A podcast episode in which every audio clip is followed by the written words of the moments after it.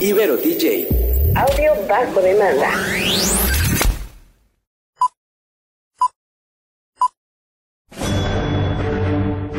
Una charla con amigos sobre los acontecimientos cinematográficos lo puedes encontrar aquí en La Esquina del Cine.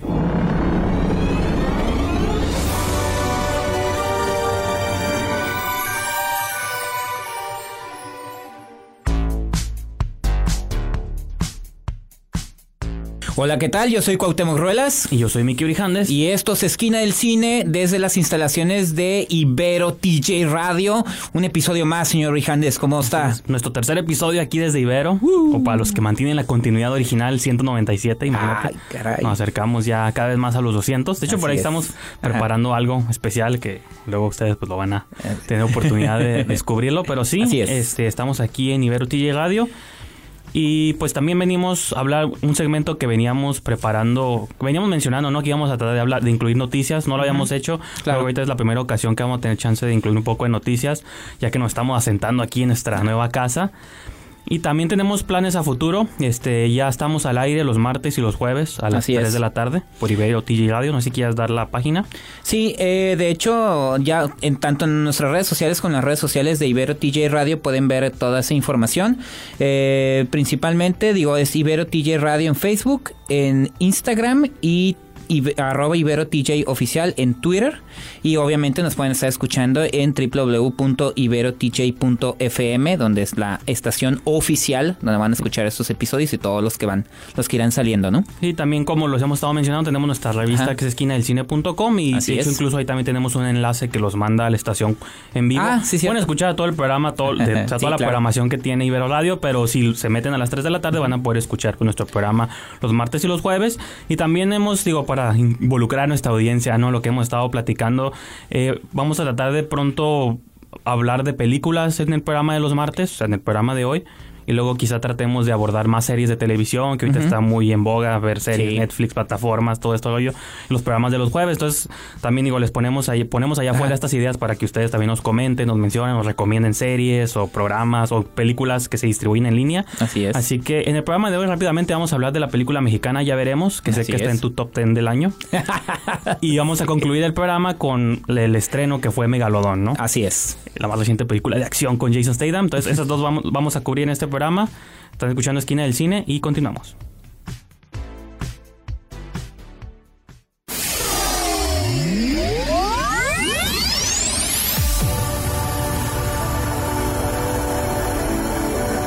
Todas las estrellas pasan por Que la fuerza te acompañe.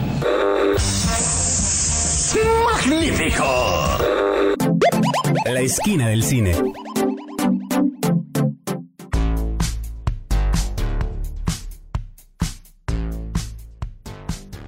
Estamos de vuelta aquí en Esquina del Cine. Eh, yo soy Miki Brijandes. Y yo soy Cuauhtémoc Ruelas. Así es, entonces... eh, vamos Muy a hablar- emocionado. Sí, yo también. Y fíjate que yo venía emocionado el día de hoy. Es una noticia buena, mala, entre positiva y agridulce, porque yo venía emocionado aquí a platicarles sobre una noticia de casting que nos enteramos la semana pasada. Oh, es verdad. y de un día a otro cambió por Se completo. transformó en algo bien extraño. Eh, bueno, también para que nos vayan conociendo, vayan conociendo a mí, yo soy Ajá. ultra fan de DC, como el universo DC, ya sea las series de televisión, las películas. Disfruto las de Marvel, obviamente me gustan, pero soy DC de corazón, ¿no? Entonces, yo sigo la serie Supergirl, Flash, todo este rollo. Anunciaron que para el 2019 van a estrenar una nueva serie de Batwoman, o la mujer murciélago, que es como esta prima lejana de Batman. Es toda una historia que no Sí. puedo entrar en detalles aquí, pero si quieren pregúntenme en Twitter o en mis redes y ahí, les, ahí platicamos de eso. Sí. Eh, entonces iban a hacer una serie de Batwoman que va a estar involucrada en este universo y anunciaron en el casting, o sea, el casting o la actriz que habían elegido para interpretar a este personaje es Ruby Rose, ¿no? Sí, una claro. actriz que ha sobresalido por su participación Sí. en Orange is the New Black. Sí, en la segunda temporada. Ella aparece en toda la segunda temporada. Ajá, pero es- tiene hasta videos de música, Claro. canta, es multifacética, ¿no? ¿no? y en cintas de acción se hizo muy constante. Claro. En la de Triple X de Return of John Wick Cage. 2. Exactamente. En Megalodón, que vamos a hablar más adelante. sí, y está curioso porque Megalodón es distribuida por Warner y Batwoman pues es de Warner. Entonces Ajá. yo asumo que también lo hicieron, lo, lo anunciaron todo cerca como para que cuando fueras Sí, a ver sí. la película dijeras, oh, mira, la nueva- emociones, ¿no? La nueva Batwoman, ¿no? Que me pasó a mí. Entonces anuncian el casting de ella.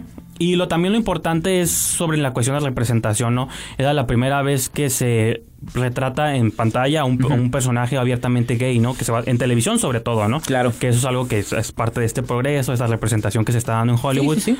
Entonces, pues eso era como lo positivo y que ya muchas personas estaban sintiendo representadas. Claro. Pasan unos cuantos días y Ruby Rose cancela su cuenta de Twitter porque dice que estaba recibiendo una gran cantidad de hate y de odio. de parte de los- Agresiones, amenazas. Ya había pasado un poquito hace varios meses con la actriz Kelly Marie Tran de Star Wars. Ah, sí, la que interpreta a Rose, este, que no tiene nada que ver con Ruby Rose, es el personaje de Rose, canceló su cuenta de Instagram. Cuando, en su tiempo, cuando recién Daisy Ridley aceptó el papel de Rey, tenía Twitter y tenía Instagram y los tuvo que cancelar también. Ah, sí. Eso también se, digo, unas son por hate, otros son como también por comentarios ya demasiado. No, y también es por este poder Sí. que les dan mucho a los fans. Claro. Con todo respeto, digo, yo sé, cada quien es fan de lo que, lo que les gusta. Yo también tengo mi, mi área Sí. en la que soy muy fan. Pero es este poder que se está saliendo de control.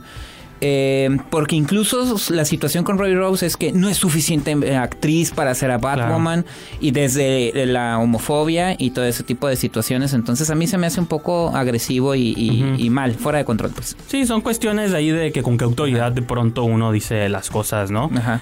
Y pues bueno, eso lo bueno y lo malo, pero no sé si quieras comentar rápidamente tu, tu noticia ahí de mi Bueno, yo traigo una noticia rápida. Eh, el Festival Macabro inicia sus actividades ya eh, a partir del 22 de agosto en la Ciudad de México. Para los que estén en la Ciudad de México, aprovechen.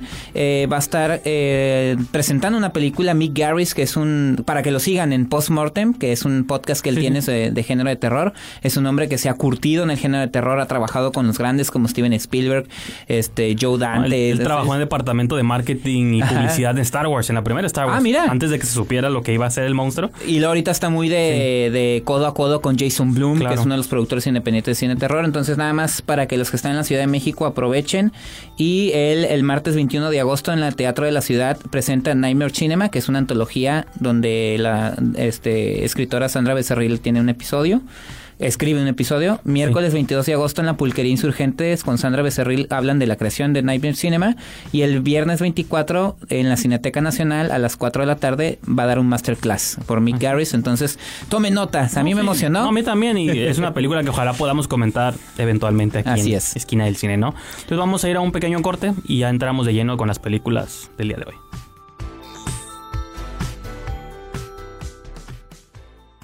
Yo los buscaré. Los voy a encontrar. Si eres un cinéfilo, tenemos un lugar perfecto para ti en la esquina del cine. Ya estamos de vuelta aquí en su programa Esquina del Cine y como lo mencioné al principio, Cuauhtémoc, tu top 10 del año acaba de tener una nueva entrada. Así es. Top 10 del año de lo malo, ¿no? Este, no, mira. Sería en tu top 10 worst 10. Yo eh, voy a hablar de la película mexicana Ya Veremos, dirigida por Pitipol Ibarra. Este, así Hasta como el nombre, me Hasta el gusta. nombre, ¿no? Hasta el nombre del director. Mira, no se estrenó este fin de semana, se estrenó el fin de semana antepasado. Yo la había dejado pasar porque yo tengo cierta versión con este director que me parecen que sus películas son bastante malas te dentro del tienes área. cierto respeto a ti mismo también. ¿no? Así es, ¿no? Entonces yo ya visto, ya había visto el avance y a pesar de que en la película aparece una de mis actrices favoritas que es Fernanda Castillo, en el avance prácticamente te cuentan toda la película, entonces dije, "Ah, hay necesidad, pero ¡pum! Se convierte en la película más taquillera a nivel nacional, desbancando a Misión Imposible 6 y rompe récords de taquilla. Entonces dije, ¿qué está pasando aquí? Tengo que descubrir. Algo tiene la película que. Algo tiene la película, está- algo hizo Está Pitipol Ibarra. conmocionando al país, ¿no? Así es, Ya, se entonces- acabó, ya se acabó Luis Miguel, entonces tienen que buscar otro. Probablemente, ¿no? Pero Luis Miguel es buena. Cuidado con lo que dices. A ver, bueno, me fue, me fue a ver, ya veremos. Eh, la película eh, la protagonizan Mauricio Ockman, este que es un médico bastante renombrado en la Ciudad de México y está divorciado de Fernanda Castillo, ¿no? El personaje de Fernanda Castillo y ambos tienen a un niño de 12 años y Santi, que este, este niño de repente empieza a perder la vista. Entonces cuando ya se investiga qué es lo que tiene, pues es una... Eh, es una, es una, es- está perdiendo la vista, pero se puede revertir con una cirugía, pero la cirugía puede salir bien o puede salir mal. Entonces, en este lapso, el niño pide varias eh, cosas que él quiere hacer Como una antes lista, de ¿no? una Sí. lista, y esta lista incluye ir a la lucha libre, pintarse el pelo. La historia pinta bien. La premisa es... La premisa es buena porque dices, ah, órale, está padre, ¿no? O sea, eh, qué difícil perder la vista porque es terrible y que, que esto lo utiliza el niño para unir a sus papás, ¿no? Ahora, la bronca, y ahí sí voy a parafrasear a mi colega Javier Espinosa, del que pueden leer también una reseña Ah, en claro. esquina del cine.com, es la bronca es el desarrollo de la historia. De verdad, público mexicano, gobiernense. ¿Por qué le da, por qué les gustó tanto esta cosa? Y aquí no voy a dar el discurso de eh, habiendo mejores películas mexicanas como Sueño en otro idioma, que a mí me encanta y es de mis favoritas. No, la estoy comparando con cine comercial mexicano. Películas que este año no fueron tan exitosas, pero incluso con Fernanda Castillo como Una mujer sin filtro, o, o otra película de, fútbol que se llama Eres mi pasión, dentro de esa que no les fue tan bien, o sea, les fue bien, pero normal, son mejores películas que esto. Es una, es una cinta que huele los chistes a kilómetros, esa cartonada, este, no, no, perdón por Pitipol Ibarra, a mí Mauricio Ockman no me cae mal, pero si al hombre no lo dirige, se deja ir como, como dicen, como, como- o sea, se deja ir el, el Sí, sí, tipo, se descontrola, no es divertido. De verdad, caen en muchos clichés y también es eh, una película que no, no, no aporta nada al género. Realmente no entendí cuál es la razón de su éxito. Bueno, sí entendí, pero no me, no me da, no me da gusto aceptarlo. Sí. Espero que también, te digo, y comparándolo con otros cintas comerciales, eh, la película es predecible a más no poder y no tiene nada de ángel y no tiene nada de timing. O sea, esa es la bronca con la película, no hay una, timing. una comedia es súper importante. Exactamente, entonces, pues adelante, ¿no? Si les gusta ese tipo de género, pues véanla, pero también busquen otras películas mexicanas de corte comercial que creo que hacen mejor su trabajo y, y tienen este el timing que es mucho mejor, pero pues ahí está, ya veremos, me sorprendió, salí sorprendido de la sala, pero a mal, como, ¿por qué? ¿No? ¿Por qué hacen esto? Pero bueno. Incluso varias de las que mencionaste creo que ya están en Netflix, ¿no? Entonces Sí, las pueden ver. pasearse ahí y verlas. Exactamente. Y, Entonces, pues ahí están mis comentarios para ya veremos de Pitipol Ibarra. y pues digo, nomás rápidamente vamos a ir a nuestro segmento musical Esquina del Cine, que para olvidarnos también un poquito de ya veremos. Eh, en Megalodón, no sé si vamos a hablar, esa es la Ajá. siguiente película que vamos a abordar. Hay una versión de una canción que se llama Hey Mickey, que por que mucho tiempo de mi, mi vida está asociada conmigo porque yo me Ah. llamo Mickey. Entonces, eh, la versión original es de Tony Basil, es en inglés, Ajá. pero en la película sale una versión en tailandés de la canción. No sí, sí, sí. no sí, te acuerdas que Al final, ¿no? no sé si no busqué bien o no, pero no la encontré. Entonces dije, bueno, vamos a buscar una versión rara. Entonces, no sé si te acuerdas de Chucha, esta cantante Sí, no, brasileña, que tenía el show de. Chucha en los noventas y eso. Sí. Ella también hizo una canción en portugués. Su- Calculen la edad que su tenemos. versión, sí, sí. Yo O sea, recuerdo las o menos referencias de las épocas noventeras, de. Chucha, Topollillo, todas esas cuestiones. Entonces, hay una versión de ella de Hey Mickey, entonces, Ajá. que está en portugués, está curada, está chistosa. Entonces, los dejamos con esa canción y ya entramos de lleno con nuestra mega discusión de, De Megalodón. Você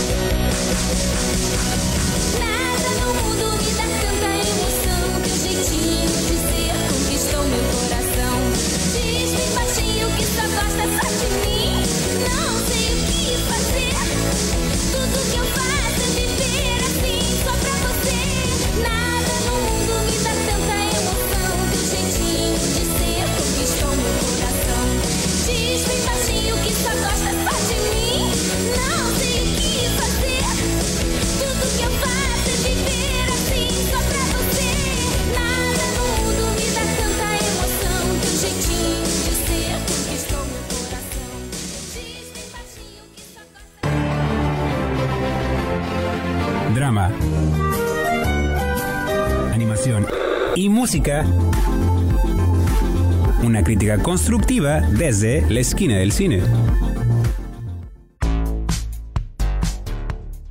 Estamos de vuelta aquí en su programa Esquina del Cine. Yo soy Miki Brijandes. Yo soy Cuauhtémoc Ruelas. Y ahora sí, vamos a pasar un poquito con. Bueno, un poquito, un muchito. Vamos a. A mega ahora sí que del tamaño del tiburón, vamos a tratar de desmenuzar esta gran película que fue de Megalodón. O no sé, bueno, no hemos platicado. A veces platicamos antes de la de, de platicar con ustedes. Entre Cuauhtémoc y yo conversamos qué nos pareció. Creo que ahorita no hemos tenido chance. Entonces, No, fíjate. Ustedes van a escuchar en vivo junto con nosotros Ajá. nuestras opiniones directo. Esta Nos guardamos. Sí, esta es una película del director John Turtletop, Ajá. Que ahorita no estoy familiarizado con su filmografía sí. previa. No, Tiene, no sé, también calculen nuestras edades. No sé si se acuerdan de una película que se llama Jamaica bajo cero. sí. Ah, sí. Cool Runnings, no, no, ¿verdad? Sí, ¿verdad? este, luego tiene The Kid con Bruce Willis. Ah, claro, que se tiene, encontraba con una versión de sí mismo, ¿no? Niño. Ajá, tiene por ahí unas películas dramáticas. No sé si te acuerdas una que hizo Anthony Hopkins con Cuba Gooding Jr., donde él había adoptado la actitud de un gorila salvaje. Ay, me acordar Inst- título. Instinct se Instinct, llama. sí.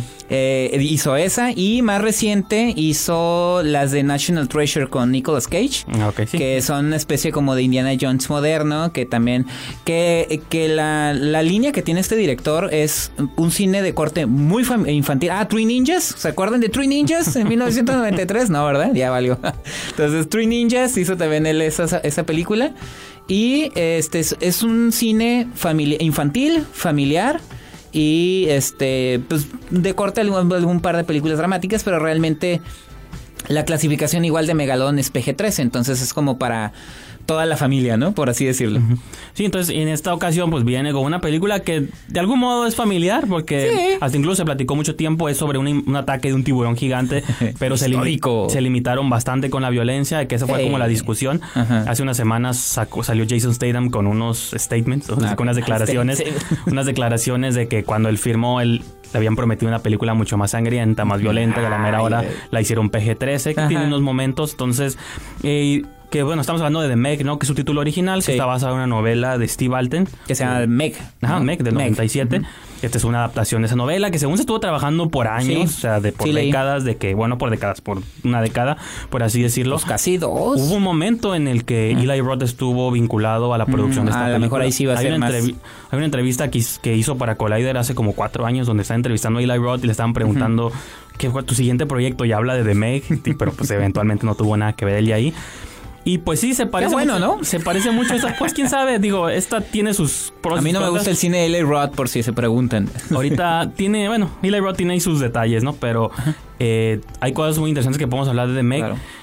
Este, y pues en esta ocasión, ajá, como se parece un poco si tienen cable y sci-fi channel, se- es este tipo de premisas, ¿no? De A ese nivel no. no, no, la- el concepto de que ¿no? un animal prehistórico sale de las profundidades, que había estado dormido como por siglos, por millones de años, y ahora empieza a atacar como la superficie, ¿no?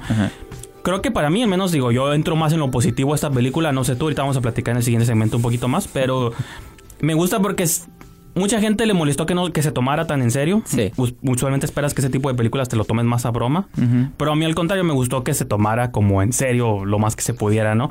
Pero aún así creo que hace cosas muy, muy interesantes que creo que vamos a abordar más Sí. a profundidad. Ahora sí que a profundidad ¿eh? en el siguiente segmento. Puros malos chistes aquí, no sé. en la esquina del cine. Entonces vamos a un pequeño corte y continuamos.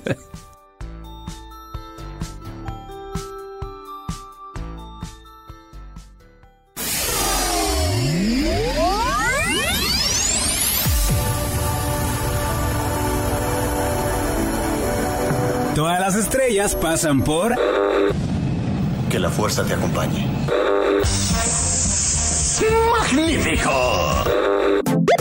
la esquina del cine.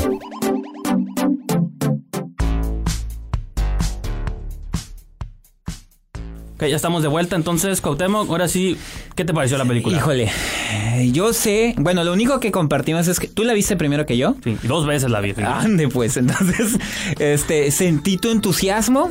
Estás muy entusiasmado. Yo la vi el sábado y la verdad no me molestó, pero no sé, a mí no sé si es el director, sus películas, la verdad. Tiene, tiene este algo este director que sus películas son divertidas, pero a mí, Pero en no lo personal, director, termino de ver las películas y me olvido totalmente de ellas. Ahorita me acordé porque revisé, dije, ¿qué, qué había hecho? Yo nada más me, acuerdo, me acordaba de National Treasure y ya me acordé, ah, pues todas esas las he visto, pero no, no forman parte de algo que yo recuerde. Entonces, Megalodón tiene eso. La cinta creo que se queda en un plot muy muy sencillo, no dice nada ni para bien ni para mal, es una aventura que sí, o sea, pues ahí estaba yo con, con mi con mi cerveza. Oh, ya dije dónde estaba. Este, no, estaba en el VIP, no, no, con la cerveza, con las palomitas, con todo eso. Se oye muy banal de mi parte, pero porque la película me parece también banal. O sea, Pues sí, pero eso es muy válido también. Sí, pero está bien, o sea, de hecho salí y le, y le pregunté a mi esposa, ¿qué te pareció? Eh, está divertida, dijo. Por ejemplo- sí la volvería a ver, dijo. Tú en Ya Veremos mencionabas sobre para hacer cierto tipo de Ajá, comedia ah, claro, predecible, ti- pues sí te puedo dar rutas. Puedes hacer, Sí. aunque sea algo predecible o Ajá. algo entre- meramente entretenido, lo puedes hacer bien. Y mencionaste ejemplos de películas que lo hicieron bien. Sí, sí, sí. Y mencionaste un Ya Veremos que lo hace mal. hace muy mal. Acá yo creo que Megalodón cumple en el aspecto de que sabes qué película es, que no te va a Ah, claro. sorprender, sí, pero sí. creo que incluso entra en el espectro de lo pues, de lo bueno en comparación, por ejemplo, a mí me había gustado un poquito Rascacielos, ¿no? La que Ah, hizo hace poquito La Roca. Pero esa la sentí todavía mucho más vacía. Esta película Sí. todavía sentí que hubo interés. Se preocuparon en ponerle arco a los personajes, una historia de amor, una niña y Bastante falsa la historia de amor, no la No. compro, la verdad. no, pero- sí, yo, pero o sea, los personajes están interesantes, ¿no? Pero a pesar de que están funcionando con puros clichés. Bueno, y tenemos un protagonista carismático y actrices carismáticas. Roy Rose está ahí. Claro, sí. Ajá. Este, y yo mencionaba en no no fue en un tweet, fue en un letterbox, es una página donde hago pequeñas reseñas. Me gusta que la película se toma su tiempo en no al nivel de Jaws del original, pero se no, toma su tiempo en revelarte el tiburón. Y son básicamente tres secuencias de acciones. Un rescate submarino. Y me sorprendió que la película se tomara mucho tiempo en ese rescate submarino. Luego la sección del medio donde están ya en un barco queriendo cazar al tiburón, que es más como Jaws. Y luego la parte final que es el asalto en la playa, ¿no? Entonces Como- tiene- que es como yo. Sí, también. Entonces tiene como estos momentos que yo resalto y repito, a mí me, sí me gustó que se tomara como en serio. Había mucha esta discusión de que la violencia o no, pero digo, bueno, es un tiburón que te- de una mordida te traga, ¿no? No es como la película de Piraña que, se- que yo mencionaba que se presta para... Porque Bueno, son- sí. Se puede prestar, ¿no? es Por- el otro espectro de la, Sí, de sí. la, ¿no? De la, del, Pero del- de la yo la vi dos- perdón. La vi dos veces. La primera vez la sala estaba un poco vacía. La segunda fue un- una sala casi No, a mí llena. sí me tocó sala llena. Una sala llena. Y me gusta cuando las reacciones de las personas en la sala son de emoción, de gritos, de que brinca el tiburón y la gente salta. Entonces, pero dentro de ese tipo de cine puedes Sí. hacerlo mal. Y siento que esa película Ah, lo, hace todo bien, pues, ¿no? Lo hace bien. O nada sea, más. por no lo hace excelente, no es maravillosa. Lo hace bien. Y aparte te voy a decir algo que yo sí le- les compré. A la mitad de la película hay un twist este, que sí me gustó. Oh, sí me sorprendió entonces. No, no me viene a la mente cuál, pero no lo digas para... Pues ahí la existencia. Ah, de sí, algo. ok, ok, pero, ok, sí, cierto. Entonces, No voy a decir. No, venimos de hace unos programas a hablar de Misión Imposible de Repercusión, que es una película que lo hace extremadamente bien, cine de acción, e incluso con la crítica. Pero esta es una película que en el- está en el término medio, pues de que cumple, es una buena salida a las películas con tu familia. Sí. Aunque no tiene muchas revelaciones, pero te dura dos, casi dos horas y eso para mí yo lo veo como algo positivo porque te da tiempo de que te sumerjas en la historia. Ay, vos. Entonces, pero bueno, o sea, yo termino, repito, con una, este, como un comentario positivo Sí. sobre la película. Tú- No, yo también. Am- Ok, bien. Sí. Y pues yo creo que con eso casi terminamos el programa de Sí. hoy. Vamos otra vez un pequeño corte y regresamos en nuestra ruta final.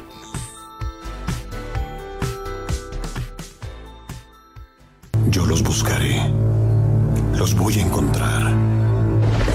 Si eres un cinéfilo, tenemos un lugar perfecto para ti en la esquina del cine. Ok, ya estamos de regreso aquí en su programa Esquina del Cine. Espero que les haya gustado esta discusión de Megalodón y ya veremos. Eh, y pues como lo Esta mencionamos- mega discusión. Sí, claro, y lo mencionamos siempre. Déjenos sus comentarios, Claro. qué les parece el programa, algún tipo de películas que a ustedes les gustaría que abordáramos, series, toda esa cuestión.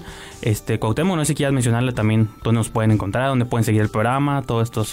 Así es, eh, pues mira, en las redes sociales, principalmente en Facebook, pueden seguirnos en Esquina del Cine y este ingresan a la revista digital eh, donde no solamente nosotros eh, tenemos material, tenemos otros colaboradores y los invitamos a que ingresen a, sobre todo, www.iberotj.fm, que es la estación oficial donde pueden escuchar estos programas y que nos sigan en redes sociales también en Ibero TJ Radio, tanto en Facebook como Instagram y en Twitter en Ibero TJ Oficial. Esas son las redes donde nos pueden seguir en Ibero y las primeras que di en Esquina del Cine, que obviamente los vamos a estar enlazando. Claro, no, y como mencionabas hace rato, en esquinadelcine.com aquí hablamos de las películas, damos nuestras opiniones personales, la tuya y la mía, pero luego, si quieren escuchar otros comentarios, otras opiniones en nuestra En página, pueden encontrar comentarios muy diversos. Para el momento que ustedes estén escuchando esta, este programa, ya hay una crítica de Megalodón de nuestro colaborador Alberto Villescusa, entonces eh, también digo, para que puedan ver diferentes espectros, diferentes Que opiniones. Alberto Villescusa es Sí, de Ibero Tijuana, entonces es- pronto lo van a escuchar por aquí, van a ver, porque es. ya estamos ahí platicando con él.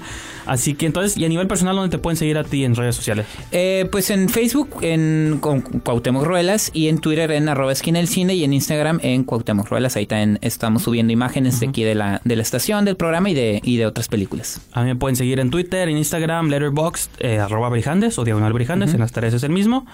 Y pues sí, y con eso concluimos yo creo esta esquina del cine del día de hoy. Y nos escuchamos en la próxima edición.